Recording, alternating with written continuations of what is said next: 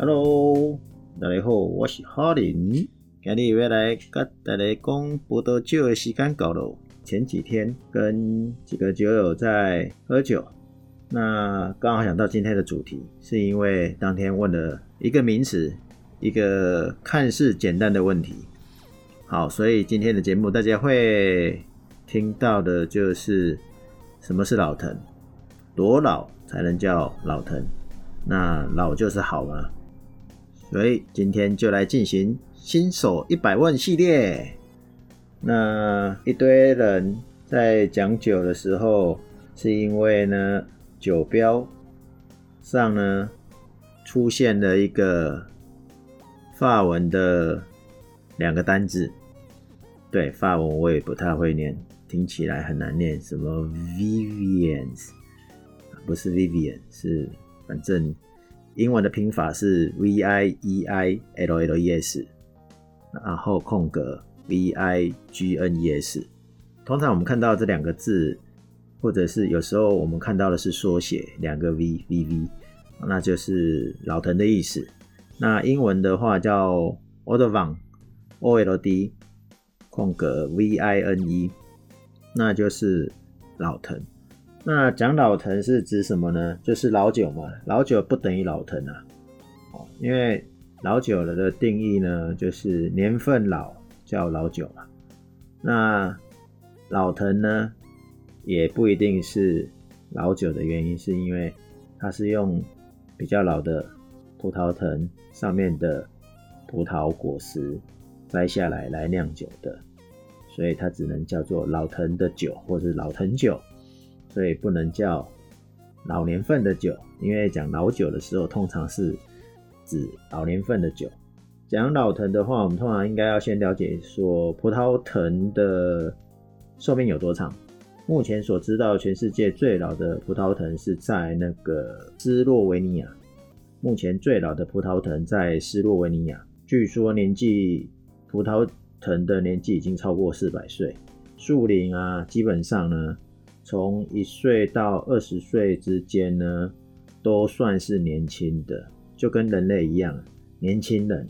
所以年轻人的话，大概就是血气方刚嘛，还没有定性。所以葡萄呢，大部分应该都会稍微比较强壮，然后比较酸一点。那跟人一样嘛，二十岁之后到四十岁，你可能经历了很多过程，职场的历练，所以呢。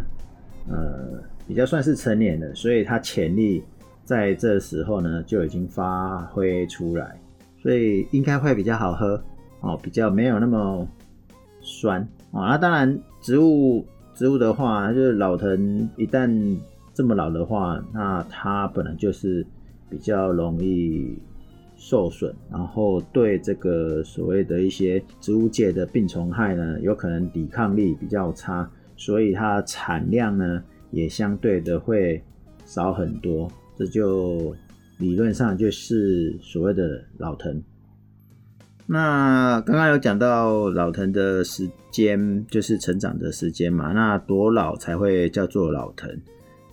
其实每个地方的规则都不太一样，即使是法国里面，它的区域呢，并没有很明确的去定义。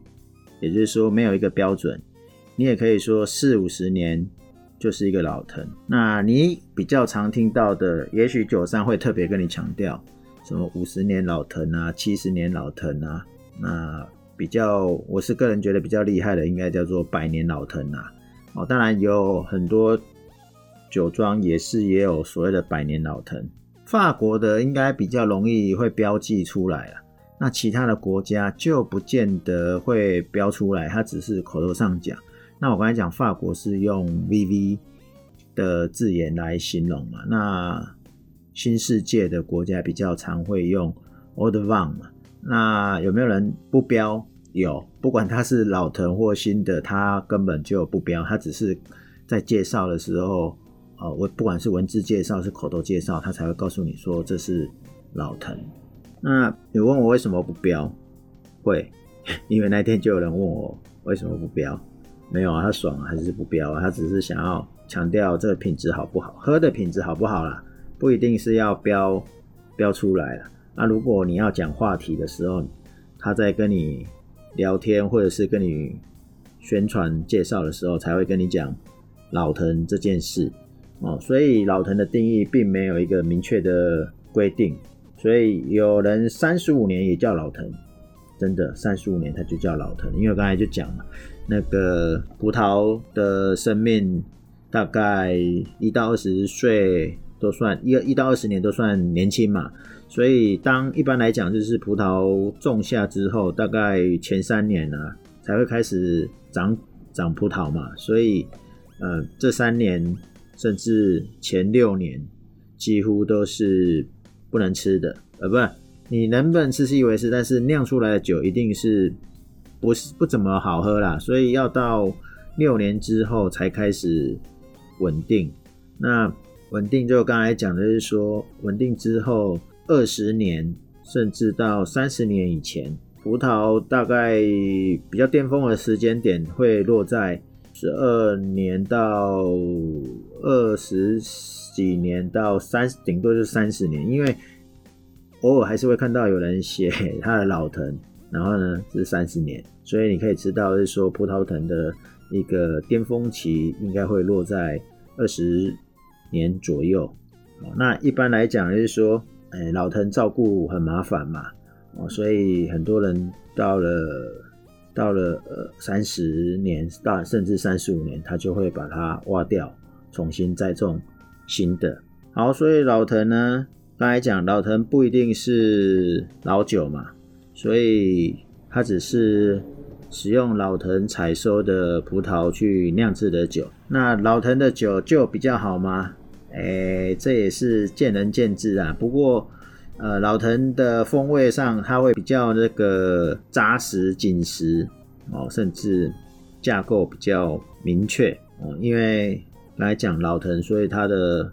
风味上会比较相对的年轻的比较丰富一点，就跟人一样嘛，有没有那个有智慧，一定是经过历练的。那老藤，因为它成长就是往下扎根嘛，那扎了深，它可以收收这个叫什么？呃，吸收到的养分跟水分啊，跟跟这个年轻的葡萄藤，它吸收的就不一样嘛。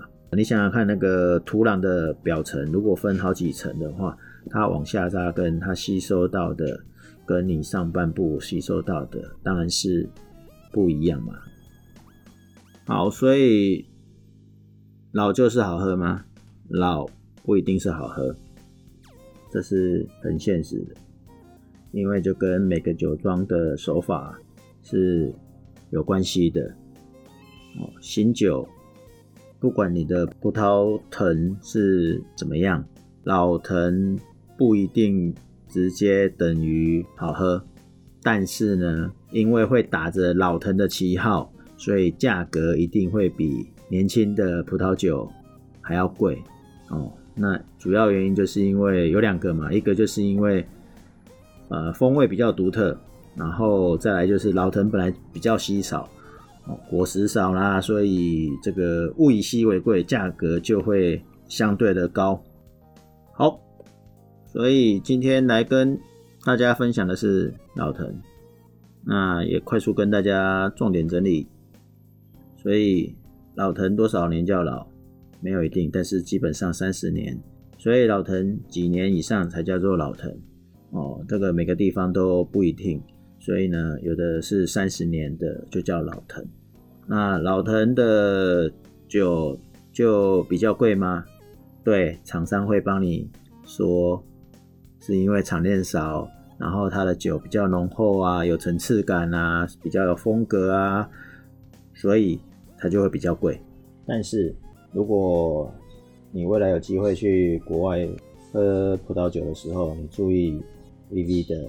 或者是所谓的 Old Vine，你会发现国外没有比较贵，有贵不过贵个几欧而已，或是几美元而已，那不会像台湾，整个落差会比较大。所以呢，在台湾你就先放在心里，你可以好好的想一想。另外补充两件事，为什么老藤会深受大家喜爱，或者是令人着迷去追追求呢？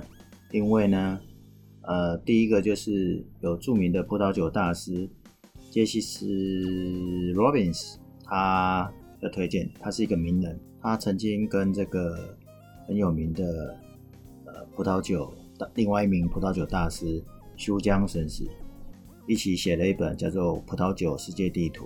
那《葡萄酒世界地图》如果很厚的一本呢，如果你有喝酒。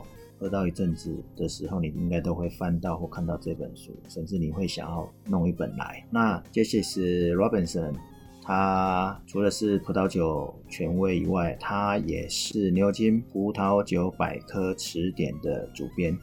他曾经在里面写了一句话，翻成中文的意思就是：老藤可以酿造出优质的葡萄酒。所以这两件事。哎，不对，这只有一件事。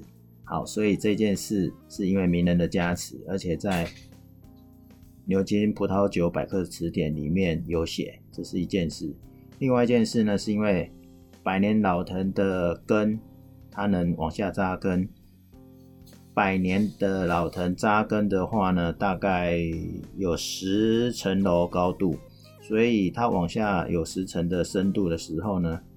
就会吸收到一些微量的矿物元素，所以让这个葡萄酒的果实的口感不一样嘛。然后你酿造出来以后，它的层次也会不一样，然后更可以凸显当地风土的特色。所以这两个原因导致很多人会对老藤的葡萄酒会有追寻的渴望。但记住，不是老藤就一定比较厉害啊，因为它很吃什么？地理环境啊，土壤啊，这个酿酒师的手法啊，哦，然后这个酒庄的风格啊，哦，全部都跟葡萄酒有关。所以，是不是老藤一定好？没有，哎，好啦，那最后就是跟大家讲，不要迷失在于老藤的酒。我们就不一定要迷失在于，或者是一定要有老藤这件事。你可以找出你的那个你喜欢的风味，也许老藤你会比较喜欢，也许不是。不管怎么样，就是大家可以找到自己的喜欢的酒才是好酒。那我个人偏好老藤啊，所以如果要找我喝酒，还是可以考虑一下。那以上我们今天就先分享到这里，下次我应该来讲故事好了，讲酒的故事。今天新手一百问先分享到这里，拜拜。